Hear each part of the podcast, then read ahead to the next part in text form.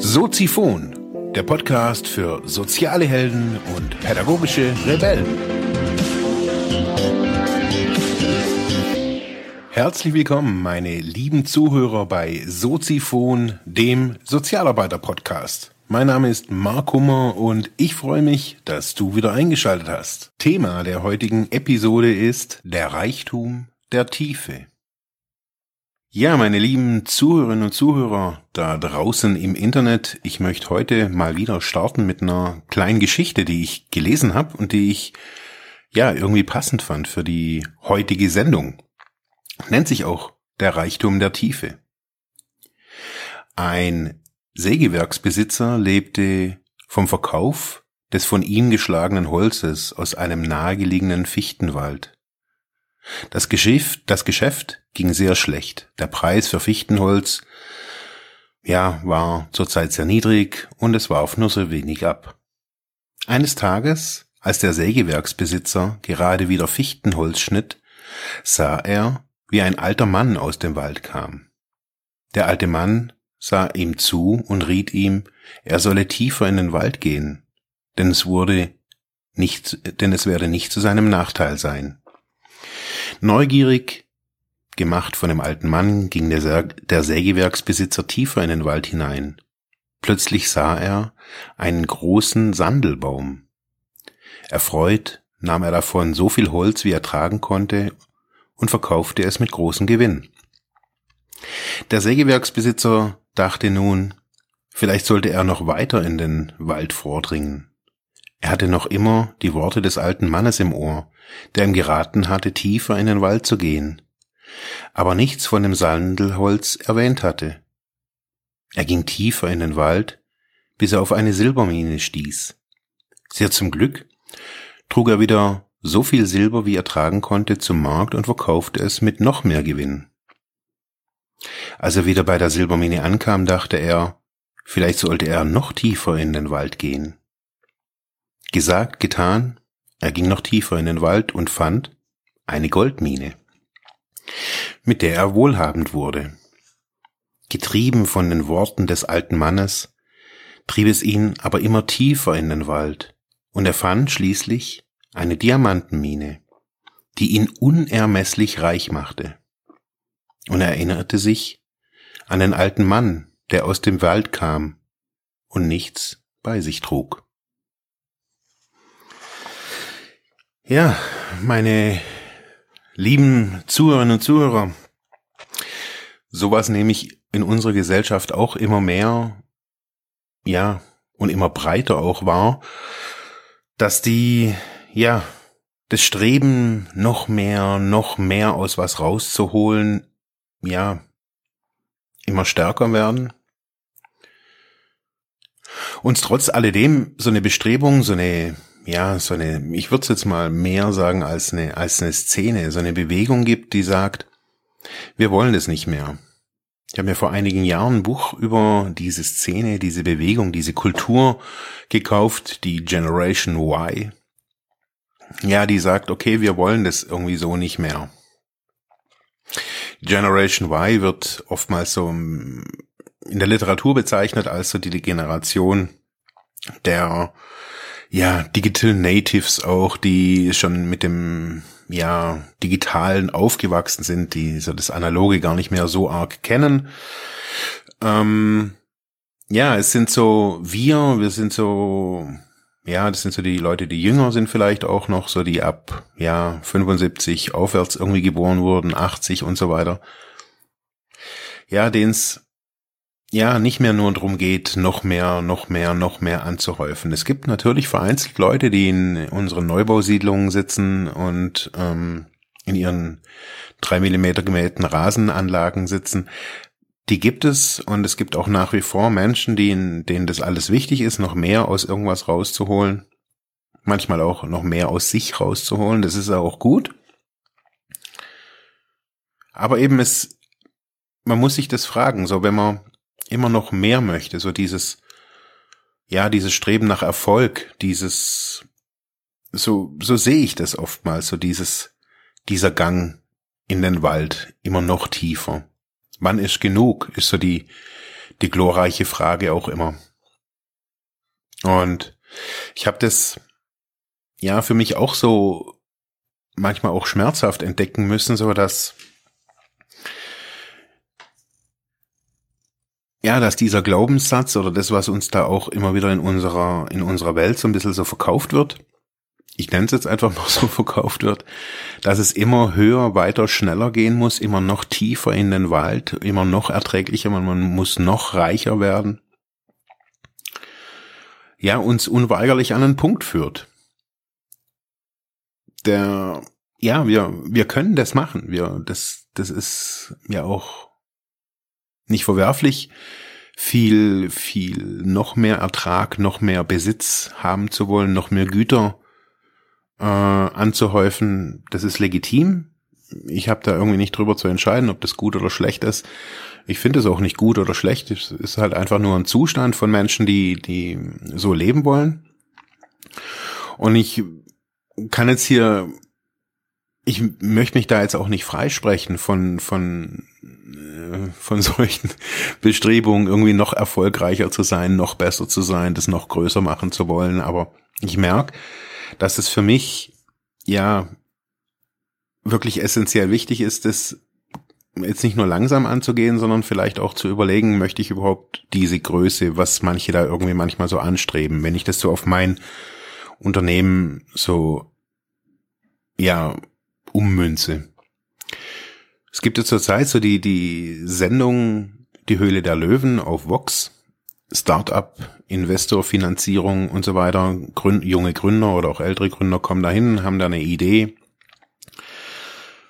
Ja, und ich gucke mir das ab und zu an und reg mich dann permanent auf und ist da ja so am Vergleichen. Und Leute kriegen da irgendwie 150.000, 200.000, was auch immer. Die werden kritisiert wegen verschiedenen Dingen. Ja, und irgendwie lustigerweise ist mir eben dieser, dieser Text in die Hände gekommen. Ähm, das ist ganz, ganz geil. Ich habe mir dieses Buch Geschichten zum Nachdenken habe ich mir mal gekauft vom Richard Gappmeier, ist ein österreichischer Wirtschaftstrainer und auch Führungskräftecoach. Ja, das ist so ein, so ein gesammeltes Buch von verschiedenen Geschichten. Meistens irgendwie sind es Sufi-Geschichten oder No-Name oder keine Ahnung, anonym ganz eine ganz interessante Sammlung, die mich immer wieder inspiriert. Und diese Geschichte ist mir eben begegnet nach dieser Sendung oder nach, den, nach der Sendung auf Vox, wo ich mich mal wieder aufgeregt habe und ja. Und man sich dann irgendwie eben fragen kann, um was geht's denn eigentlich? Geht's denn darum, noch mehr anzuhäufen, noch mehr, um was geht's denn eigentlich so? Oder geht's nicht vielleicht einfach mal darum, ja, das einfach auch mal sein zu lassen, das auch mal auszuhalten, ja, kein Wachstum zu generieren oder vielleicht auch mal, ja, bewusst auch zu sagen, nee, ich möchte kein weiteres Wachstum. Es war gestern, ja, habe ich so darüber nachgedacht, ähm, was da in dieser Serie passiert ist. Es ging um, um eine, eigentlich eine Sonnenbrillenfirma und es ging dann, also der, die, die Investoren, da ging es dann einfach darum, ja und noch mehr, das muss dann noch größer und der europäische und der Weltmarkt und wir machen nicht zu einer Firma von 100 Mitarbeitern. Und ich habe mir das dann auch so überlegt, so okay, ich verkaufe jetzt keine Sonnenbrillen, auch vielleicht erstmal keine physischen Produkte, aber würde ich sowas wollen, irgendwie eine, eine Coaching-Firma mit 10, 20, 30, 40 Fir äh, Coaches irgendwie dabei, möchte ich sowas?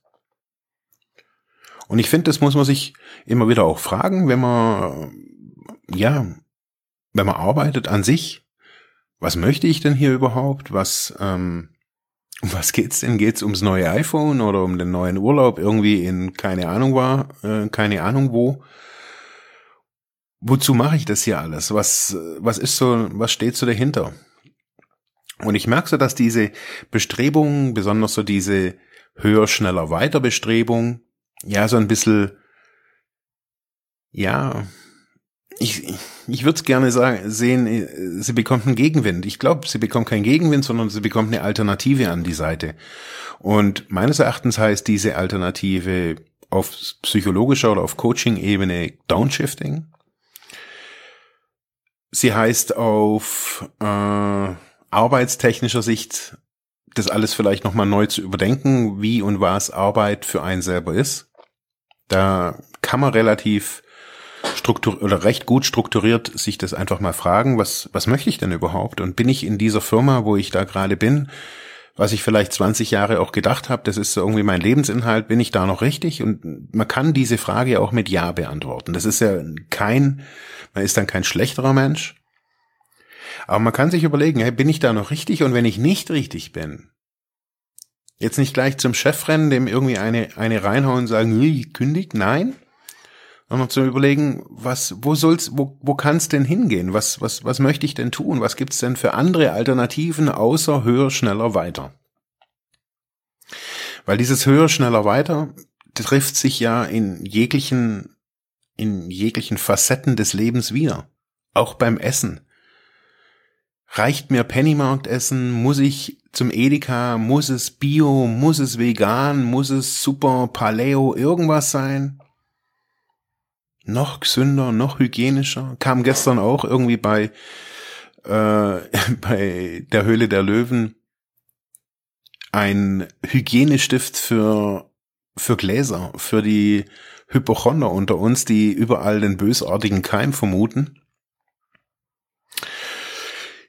Ist auch sowas, noch klinischer, noch mehr, noch mehr Sicherheit irgendwie rausholen und ja, ich, ich frage mich zu Recht so, wo, wo, wo geht es dahin, wenn ich diese Bestrebungen angucke, auch besonders in, ähm, in der sozialen Arbeit, man nenne das Ökonomisierung der sozialen Arbeit,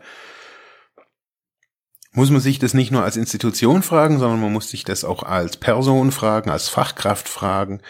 Möchte ich das? Und es, ähm, ich finde, in so einer Gesellschaft wie Deutschland zählt dieses Argument einfach nicht, ja, ich muss halt meine Familie ernähren. Es gibt überall und ähm, wo man hingucken kann, Optionen. Man, ja, kann auch mit seiner, mit seiner Familie kann man auch gehen.